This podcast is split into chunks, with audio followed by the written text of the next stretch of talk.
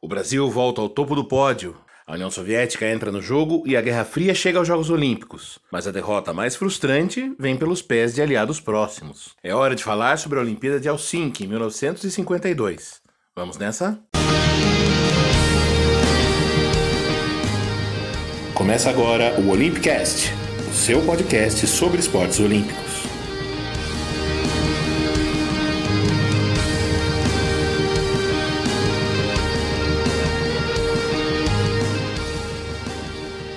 Bom dia, boa tarde, boa noite, bom momento. Eu sou Fernando Cesarotti e a gente começa agora o episódio 13 do Olympicast, que vai contar a história dos Jogos Olímpicos de Helsinki, na Finlândia, realizados de 19 de julho a 3 de agosto de 1952. É a primeira disputa olímpica sob o signo da Guerra Fria, a briga entre Estados Unidos e União Soviética pela influência sobre o mundo no pós-guerra. Antes de começar, peço que você siga a gente nas redes sociais, Olympicast, especialmente no Twitter e no Facebook, onde a gente vem concentrando o nosso conteúdo. Aproveite também o feed no seu agregador preferido para receber o episódio assim que ele for publicado. Como a gente viu no episódio passado, a União Soviética já havia sido convidada a disputar a Olimpíada de Londres em 48, mas se recusou porque queria saber exatamente do que se tratava e como se preparar para fazer uma boa campanha. E fez sua estreia na Finlândia, consciente da importância do soft power, ou seja, a tentativa de influenciar não apenas pelo poder militar e econômico, mas no nível do simbólico. O jornal Soviético Sport já alertava em seu editorial no início dos jogos. Cada recorde obtido pelos nossos atletas,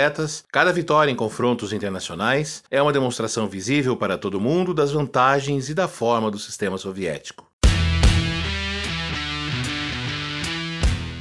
Quadro de medalhas.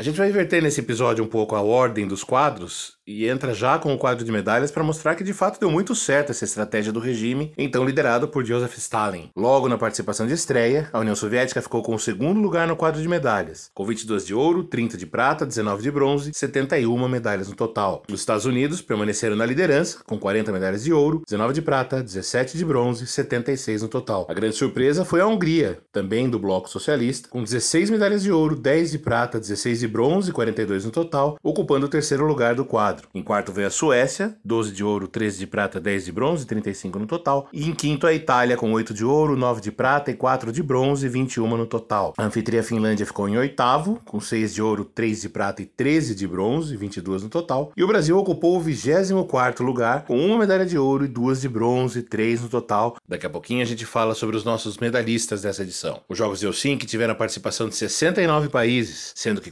43 deles conseguiram pelo menos uma medalha. Entre os estreantes, Israel, que pela primeira vez disputou como Estado independente, e a China, que participou pela primeira vez após o estabelecimento como uma república popular com regime comunista. A decisão do COI de aceitar a China fez com que a delegação de Taiwan desistisse de participar dos Jogos. Só que a confusão fez com que os chineses chegassem atrasados e não disputassem as competições previstas de basquete e de futebol. O único chinês a competir de fato foi o nadador Wu Xianyu, que acabou eliminado na primeira fase dos 100 metros costas. A briga com Taiwan para que se estabelecesse junto ao COI quem era a verdadeira China China fez com que a China comunista só voltasse aos Jogos em Los Angeles, 1984. Outro destaque foi o retorno do Japão e Alemanha, em suas primeiras participações no pós-guerra. Embora já dividida entre ocidental e oriental, a Alemanha foi convidada a disputar os Jogos com uma equipe unificada, mas os atletas do lado oriental não apareceram. A região do Sarre, protetorado na fronteira da Alemanha com a França, disputou sua única Olimpíada de forma avulsa antes de ser definitivamente incorporada à Alemanha Ocidental em 1955.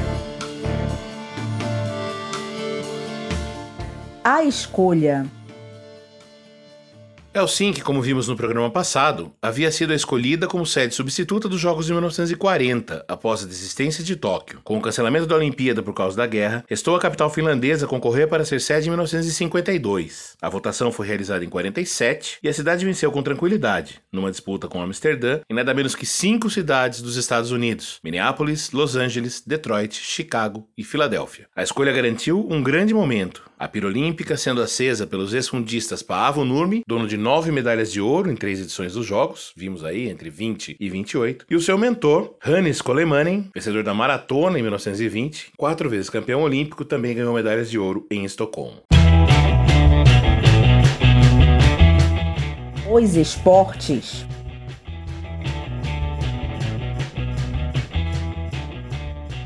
Foram repetidos os 19 esportes da edição anterior, mais as demonstrações de handball e pessapalo, uma variante local né, finlandesa do beisebol, que teve um duelo entre dois combinados do país. A participação de atletas, assim como de países, foi recorde. 4.955 pessoas disputando competições, sendo 519 mulheres, superando por pouco a marca de 10% dos inscritos. Uma das novidades foi que o hipismo liberou a participação de civis. Até então, as provas a cavalo eram restritas aos militares. Outra novidade foi a mudança das regras do futebol, que exigiu a participação apenas de atletas amadores. Na verdade, todo o movimento olímpico era calcado no amadorismo, mas o futebol, como ele se estabeleceu definitivamente como profissional né, no começo dos anos 50, a FIFA passou a exigir que apenas jogadores amadores, de fato, que disputassem ligas separadas, é que poderiam disputar os Jogos Olímpicos. E isso mudou o jogo, porque em todo o mundo, praticamente, os jogadores já eram considerados profissionais, à exceção da União Soviética e dos países do bloco socialista, que em geral encaixavam os atletas como membros das Forças Armadas ou como funcionários do governo. Essa regra para o futebol permaneceria até os Jogos de Moscou, 1980, e garantiu que países sob influência soviética vencessem todas as medalhas de ouro no período. Em Helsinki, quem brilhou foi a Hungria, que formava seu time mágico liderado por Ferenc Puskas e conquistou o ouro com 5 vitórias em 5 jogos, 20 gols marcados e apenas 2 sofridos. Na final, vitória por 2 a 0 sobre a Iugoslávia. Mas os iugoslavos já haviam conseguido um feito marcante, eliminar a União Soviética nas oitavas de final. No primeiro jogo houve empate por 5 a 5. A Iugoslávia vencia por 5 a 1 até os 30 minutos do segundo tempo, quando os soviéticos marcaram o segundo gol e iniciaram uma baita reação. No jogo extra, vitória dos iugoslavos por 3 a 1. Uma vitória com gostinho especial porque o Marechal Tito, líder da Iugoslávia, havia rompido anos antes com Stalin, mantendo no país um regime autoritário e nominalmente comunista, mas de maneira relativamente independente em relação União Soviética. A derrota foi tão sentida em Moscou que a imprensa local só foi dar o resultado do jogo no ano seguinte, depois da morte de Stalin. Meu Brasil brasileiro.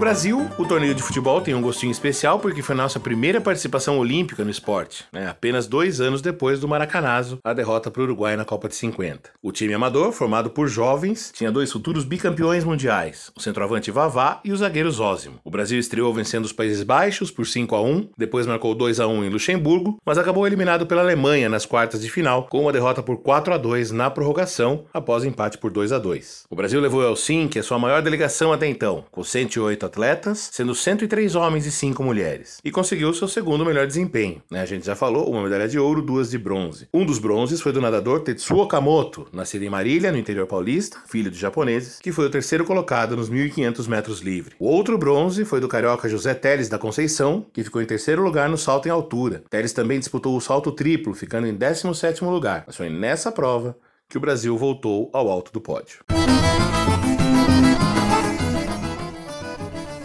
Nossa estrela. Ademar Ferreira da Silva não era um qualquer. Chegou ao Helsinki como um dos favoritos à medalha de ouro, e não era por acaso. Nos anos anteriores, ele havia batido duas vezes o recorde mundial, sendo o único homem do mundo até então a primeiro igualar a barreira dos 16 metros, em 3 de dezembro de 1950, em São Paulo, e depois a superar, com 16 e 1, em 30 de setembro de 1951, no Rio. Nesse meio tempo, ele também ganhou a primeira medalha de ouro dos Jogos Pan-Americanos, em Buenos Aires, em 51. Assim, naquele dia 23 de julho de 1952, os olhos do mundo logo se voltaram para ele. A eliminatória não tinha margem de erro. Cada atleta dava um salto e precisava superar os 14 metros e 55 centímetros. Tarefa fácil para Demar, que foi o melhor de todos com 15,32. Na final, ele atingiu logo no primeiro salto uma marca e tanto, 15 metros 95 centímetros. Depois, deu show. Bateu o recorde mundial no segundo salto com 16,12. No terceiro, fez o seu pior salto da final, 15,54. No quarto, voltou a bater o recorde mundial anterior, com 16 e 9, mas viu o soviético Leonid Sherbakov se aproximar perigosamente, com 15 e 98. Assim, no quinto salto, Ademar fez o seu recorde mundial definitivo, 16 metros e 22 centímetros. No último salto, Ademar esbanjou e fez 16 e 5, ou seja, Ademar bateu quatro vezes o seu recorde mundial de antes da prova e fechou o dia com as seis melhores marcas do mundo, todas elas acima dos 16 metros, um verdadeiro esculacho. Ademar seria bicampeão olímpico em Melbourne e continuaria envolvido de perto com o esporte até perto de sua morte em 2001, aos 73 anos. De quebra, ainda deixou um legado de estrelas no salto triplo que incluiria mais dois medalhistas olímpicos, Nelson Prudêncio e João Carlos Oliveira, o João do Pulo. Certamente falaremos deles nos próximos episódios. na memória.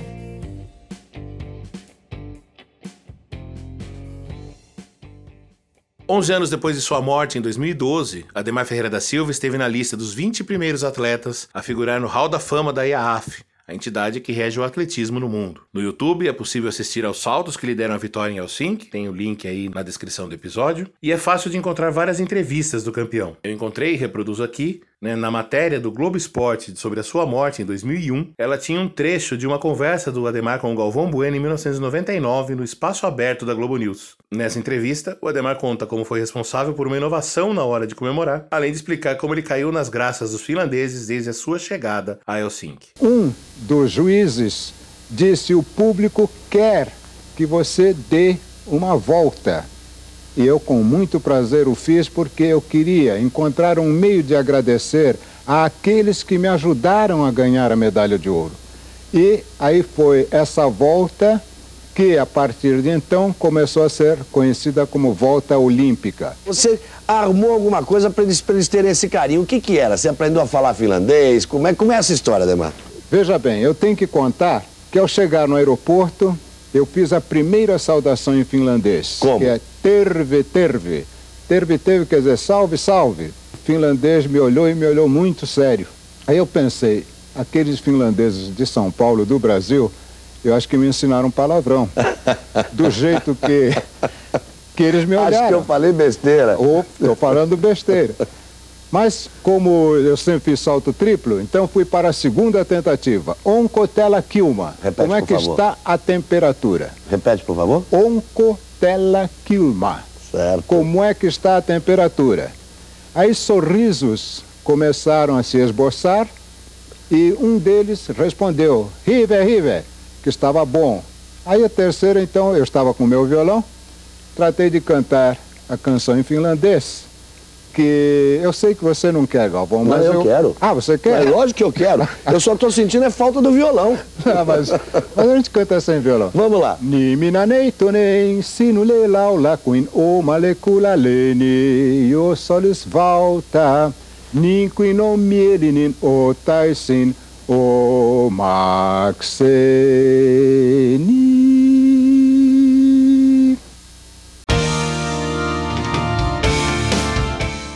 A fera.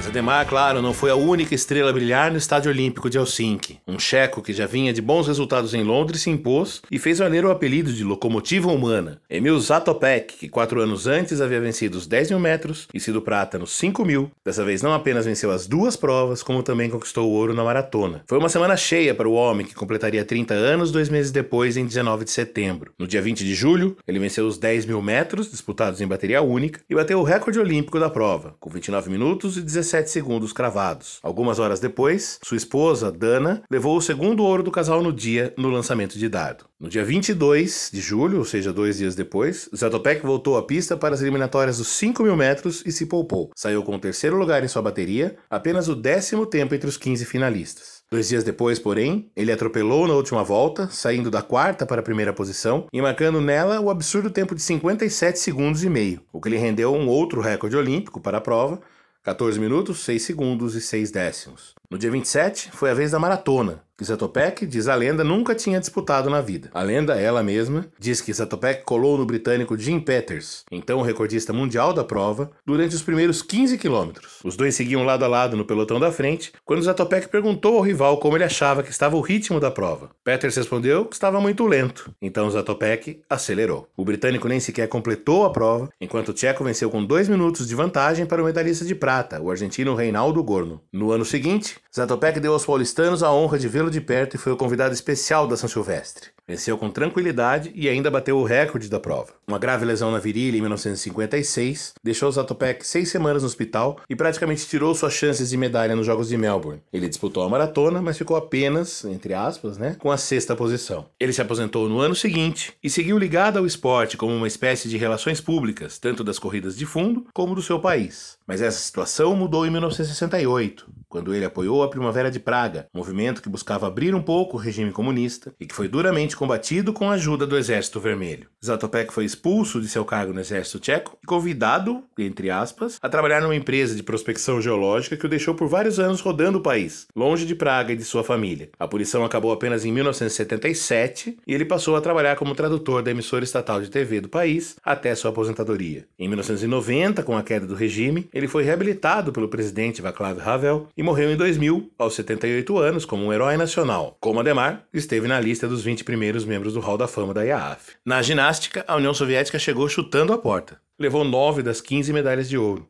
inclusive as duas competições por equipes. O mais premiado individualmente foi Viktor Shukarin, um ex-prisioneiro da Segunda Guerra, ucraniano de 30 anos, que esteve no time campeão, venceu a competição individual geral, né, a soma dos aparelhos, e também ganhou a medalha de ouro no salto sobre o cavalo e no cavalo com alças, além de levar a prata nas argolas e nas barras paralelas. Ele ainda ganharia mais cinco medalhas em Melbourne e virou técnico e professor universitário depois de encerrar a carreira. Morreu em 1984, aos 62 anos, e hoje é nome de rua em Lviv, na Ucrânia.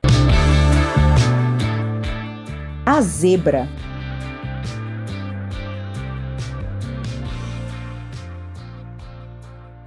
Jos Bartel era um desconhecido estudante de química de 25 anos, nascido em Luxemburgo, que entrou na pista do Estádio Olímpico sem muita expectativa para a final dos 1.500 metros rasos. Mesmo tendo vencido suas baterias, tanto na eliminatória como nas semifinais, ele se sentia um azarão e ficaria feliz se repetisse o nono lugar de quatro anos antes, em Londres. Mas, no início da última volta, Bartel percebeu a queda de ritmo do líder, o alemão Werner Lueg, e acelerou para assumir a liderança. Nos 200 metros finais, o americano Bob Macmillan acelerou e ficou com a prata, mas não conseguiu alcançar Josi Bartel, até hoje o dono da única medalha de ouro olímpica conquistada por Luxemburgo. Campeão nacional dos 1500 e também dos 800 metros por 11 anos seguidos, de 46 até 56, Bartel foi presidente da Federação de Atletismo e depois do Comitê Olímpico de Luxemburgo, além de entrar na política. Morreu em 1984, aos 65 anos, e hoje dá seu nome ao maior estádio do país e a uma escola. Com uma população estimada hoje em 620 mil habitantes, Luxemburgo protagonizou outra zebra em Londres. Na fase preliminar do torneio de futebol, a equipe venceu a Grã-Bretanha por 5 a 3 numa prorrogação maluca. O jogo terminou 1 a 1 no tempo normal e teve mais 6 gols no tempo extra. Luxemburgo depois perdeu para o Brasil, como a gente comentou há pouco, mas voltou para casa com o mérito de ter eliminado o time dos inventores do futebol.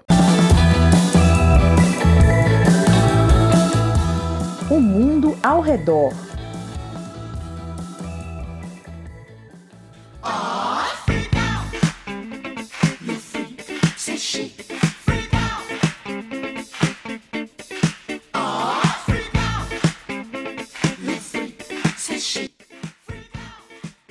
Vou antecipar essa informação só para explicar esse BG. Em 19 de setembro de 1952 nasceu Nile Rodgers, que faria o mundo dançar à frente do Tic, além de desenvolver uma carreira prolífica como produtor e arranjador.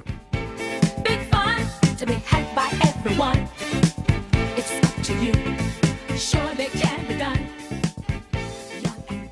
Mas o fato é que o ano de 1952 foi um ano de emoções fortes. No Reino Unido, a morte do rei George VI, em 6 de fevereiro, e a proclamação no dia seguinte da rainha Elizabeth II, que foi coroada apenas em 53, e no dia da morte do pai estava em visita ao Quênia. Ainda em fevereiro, o primeiro-ministro britânico, Winston Churchill, anunciou que o país tinha desenvolvido sua própria bomba atômica. E por falar em bombas, em 1 de novembro, os Estados Unidos fazem o teste de Eve Mike, sua primeira bomba de hidrogênio. O teste foi considerado bem sucedido, mas a bomba nunca foi usada na prática. Em 10 de março, à frente de um golpe militar, Fulgêncio Batista reassumiu a presidência de Cuba, que já havia ocupado entre 1940 e 44, daquela vez eleito por uma colisão que incluía até o Partido Socialista Democrático. Dessa vez, Batista comandou o país com poderes ditatoriais, até ser deposto pela revolução liderada por Fidel Castro, no começo de 1959. Nesse mundo em permanente estado de alerta, vale lembrar que estava rolando a Guerra da Coreia, né, iniciada em 50 e que foi até 53, e no episódio passado a gente lembrou, ainda não foi oficialmente encerrada, né, estão apenas num, num armistício provisório, em tese. E em meio a esse estado de alerta permanente, sai em 1952 a primeira tradução em inglês do Diário de Anne Frank, um dos mais crus e sinceros relatos da Segunda Guerra Mundial. Anne Frank, todo mundo sabe, era uma adolescente de origem judia que relata como era a vida de sua família na Amsterdã ocupada pelos nazistas. O livro havia sido publicado originalmente em holandês em 47 e se transformaria num sucesso mundial de público. O Brasil, que vivia o segundo governo de Getúlio Vargas, dessa vez eleito de forma democrática, teve em 1952 um ano relativamente tranquilo, apesar de viver num permanente estado de crise econômica. Também começaram a pipocar as primeiras denúncias de corrupção no governo, que criariam aquele caldo de crise institucional que resultaria no suicídio de Vargas, né, em agosto de 1954. Em 17 de agosto de 52, logo depois de acabar a Olimpíada, nasceu o futuro tricampeão mundial de Fórmula 1, Nelson Piquet. Em 27 de setembro, o Brasil entra em luto com a morte de um dos seus principais cantores, Francisco Alves. Felicidade, felicidade, minha amizade foi-se embora com você. Se ela vier. E é com o Rei da Voz cantando Felicidade, de Noel Rosa e René Bittencourt, que a gente encerra o Olympicast 13. Peço novamente que siga a gente nas redes sociais, Olympicast, compartilhe, dê o seu feedback, ajude a gente, retweet, etc. Se quiser falar com a gente por e-mail, é o Olympicast, com dois os, arroba gmail.com. A gente também está no ar agora no Medium, em medium.com.br Olympicast, né, com todos os programas disponíveis ali para serem ouvidos. Queria agradecer ao pessoal da Trivela que ajudou na divulgação do último episódio e pedir que todo mundo que ouvir aí, que estiver com a gente, ajude a espalhar essa palavra dos Jogos Olímpicos. Eu sou Fernando Cesarotti, editor e apresentador desse podcast. A Aleteia Vieira fez as vozes das vinhetas. O Vitor Benatti é o responsável pela identidade visual. Voltamos em breve com tudo sobre a Olimpíada de Melbourne, em 1956. Um grande abraço, beijo, até. Com a tristeza ela termina e a saudade vem depois. Felicidade,